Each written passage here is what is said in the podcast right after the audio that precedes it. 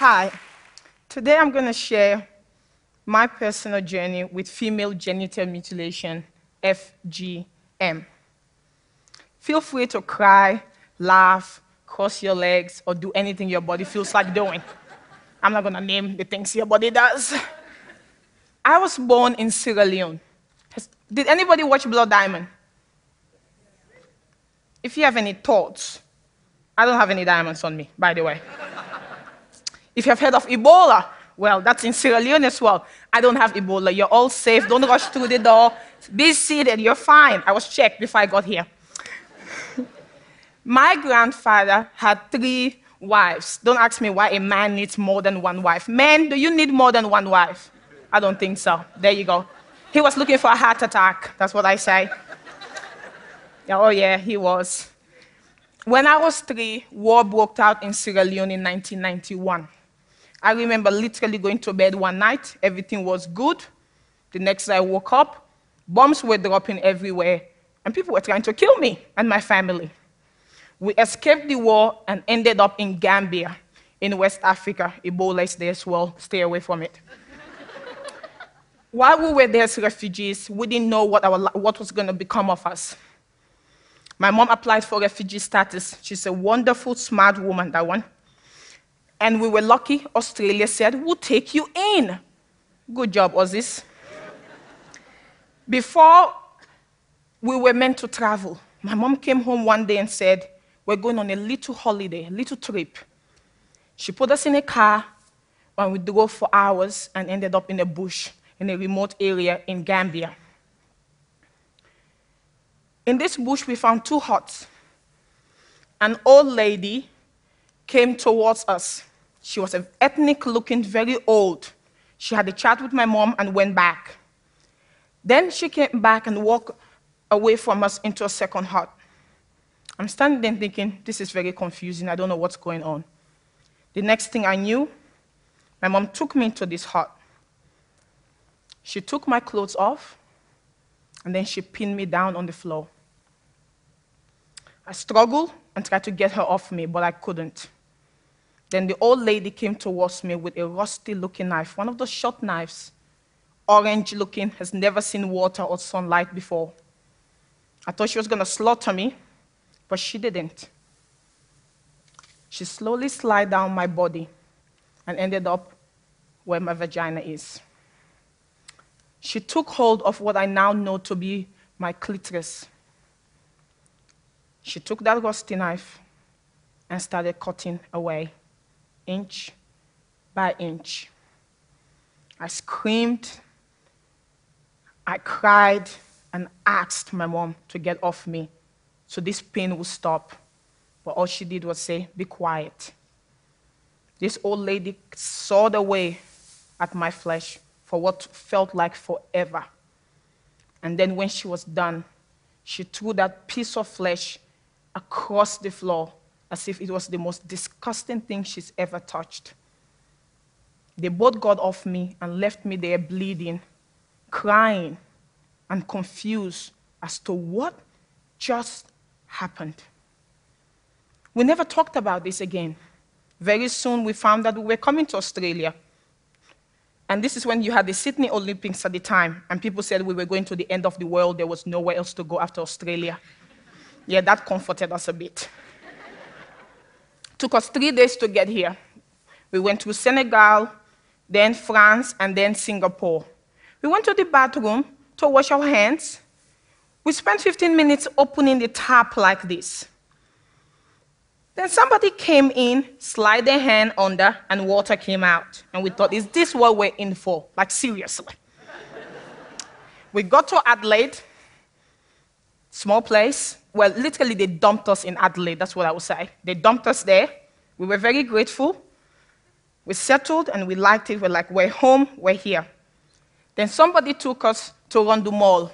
Adelaide has only one mall, it's just a small place.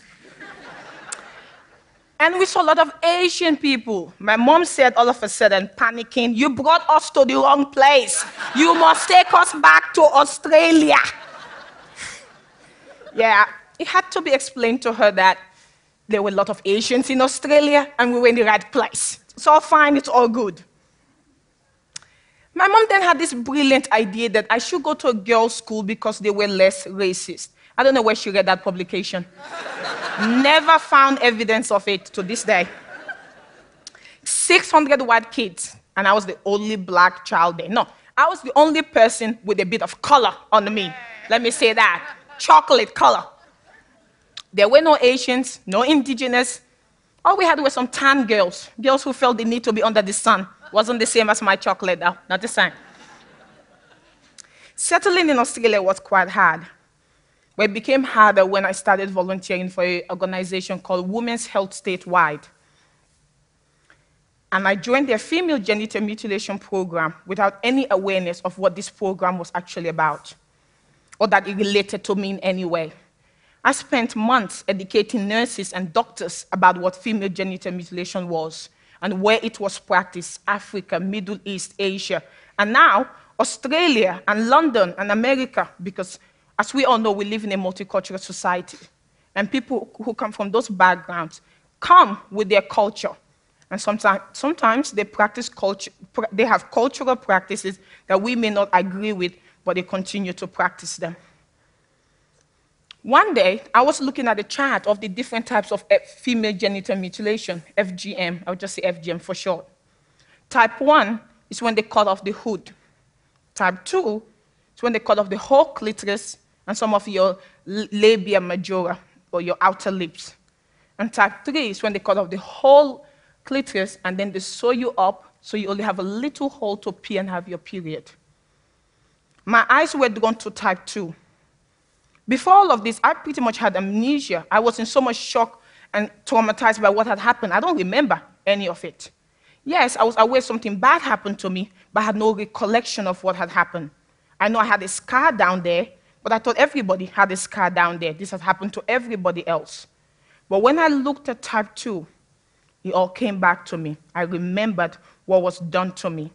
I remembered being in that hut with that old lady and my mom holding me down.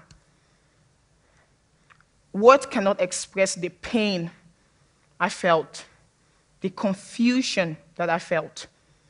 Because now I realize that what was done to me was a terrible thing. That in this society was called barbaric, it was called mutilation. My mother has said it was called circumcision, but here it was mutilation. And I was thinking, I'm mutilated, I'm a mutilated person. Oh my God. And then the anger came. I was a black, angry woman. Oh, yeah. A little one, but angry nevertheless. I went home and said to my mom, You did something. This is not the African thing to do, pointing at your mother, but hey, I was ready for any consequences. You did something to me. She's like, What are you talking about, Khadija? She's used to me mouthing off. I'm like, Those years ago, you circumcised me. You cut away something that belonged to me. She said, Yes, I did. I did it for your own good. It was in your best interest. Your grandmother did it to me, and I did it to you. It made you a woman. I'm like, How? She said, You're empowered, Khadija. Do you get itchy down there? I'm like, no. Why would I get itchy down there? She said, Well, if you were not circumcised, you would get itchy down there. Women who are not circumcised get itchy all the time. Then they sleep around with everybody. You are not going to sleep around with anybody. And I thought, her definition of empowerment was very strange. that was the end of our first conversation. I went back to school. These were the days when we had Dolly and Girlfriend magazine. You know, there was always the seal section. Anybody remember those seal sections? The naughty bits, you know? Oh, yeah, I love those. anyway, there was always an article about pleasure and relationships and, of course, sex. But there was, you know, it always assumed that you had a clitoris, though. And I thought, this doesn't fit me. This doesn't talk about people like me. I don't have a clitoris. I watch TV and those women will moan like, oh, oh. I was like, these people and their damn clitoris. what is a woman without a clitoris supposed to do with her life? That's what I want to know. I want to do that too. Oh, oh, and all of that. Didn't happen. So I came home once again and said to my mom, Dolly and girlfriend said I deserve pleasure, that I should be having orgasms, and that, you know, white men should figure out how to find the clitoris. Apparently, white men have a problem finding the clitoris. I'm just saying. Wasn't me, it was Dolly that said that. And I thought to myself, I had an inner joke in my head that said, I will marry a white man, he wouldn't have that problem with me. So I said to my mom, Dolly and girlfriend said, I deserve pleasure. And do you know what you have taken away from me, what you have denied me? You have invaded me in the most sacred way. I want pleasure. I want to get horny, damn it, as well. And she said to me, Who is Dolly and girlfriend? Are they your new friends, Khadija? Oh, it's like, No, they're not. That's a magazine, mom, a magazine. She didn't get it. We came from two different worlds. When she was growing up, not having a clitoris was the norm. It was celebrated. I was an African Australian, though. I lived in a society that was very clitorocentric. It was all about the damn clitoris. And I didn't have one. that pissed me off.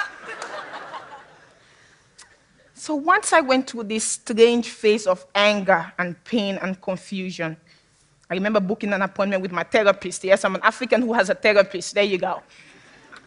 And I said to her, I was 13, I was a child. I was settling in a new country. I was dealing with racism and discrimination. English is my third language. And then there was. I said to her, I feel like I'm not a woman because of what was done to me. I feel incomplete. Am I going to be asexual? Because from all, what I knew about FGM, the whole aim of it was to control the sexuality of women. It's so, it's so that you don't have any sexual desire. And I said, Am I asexual now? Will I just live the rest of my life not feeling like having sex, not enjoying sex? She couldn't answer my questions, so they went unanswered. When I started having my period around the age of 14, I realized I didn't have normal periods because of FGM. My periods were heavy they were long and they were very painful. Then they told me I had fibroids. They're like these little balls sitting there. One was covering one of my ovaries. And there came then the big news. We don't think you can have children, Khadija. And once again, I was an angry black woman. I went home and I said to my mom, Your act your action, no matter what your defense may be, because she thought she did it out of love. What you did out of love is harming me and it's hurting me. What do you have to say for that? She said, I did what I had to do as a mother. I'm still waiting for an apology, by the way. Then I got married. And it was, once again, FGM is like the gift that keeps giving. You'll figure that out very soon. Sex was very painful. It hurt all the time. And of course, I couldn't have, I realized, I said, you, don't, you can't have kids. Thought, wow, is this my existence? Is this what life is all about? I'm proud to tell you, five months ago, was told I was pregnant.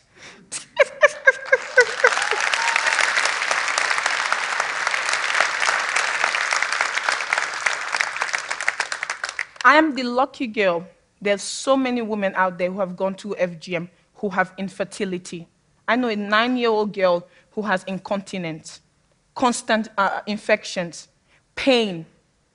It's that gift. It doesn't stop giving, it affects every area of your life.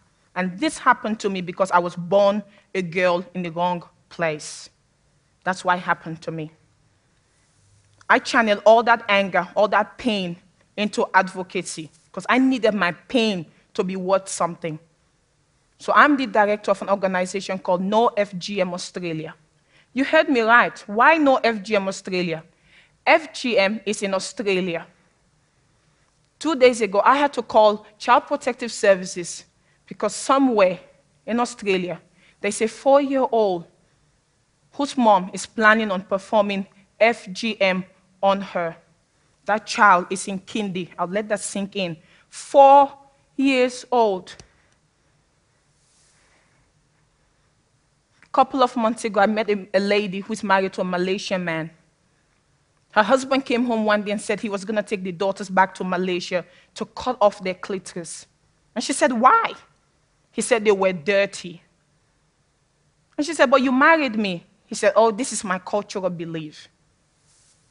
They then went into a whole discussion where she said to him, Over my dead body, will you do that to my daughters? But imagine if this woman wasn't aware of what FGM was, if they never had that conversation. Her children would have been flown over to Malaysia and they would have come back changed for the rest of their lives.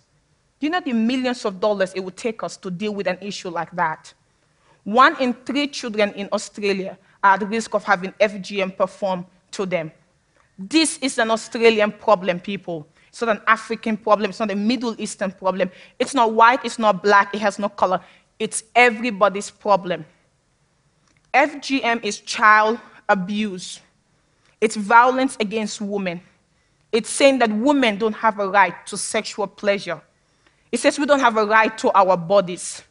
Well, I say no to that. And you know what? Bullshit. That's what I have to say to that.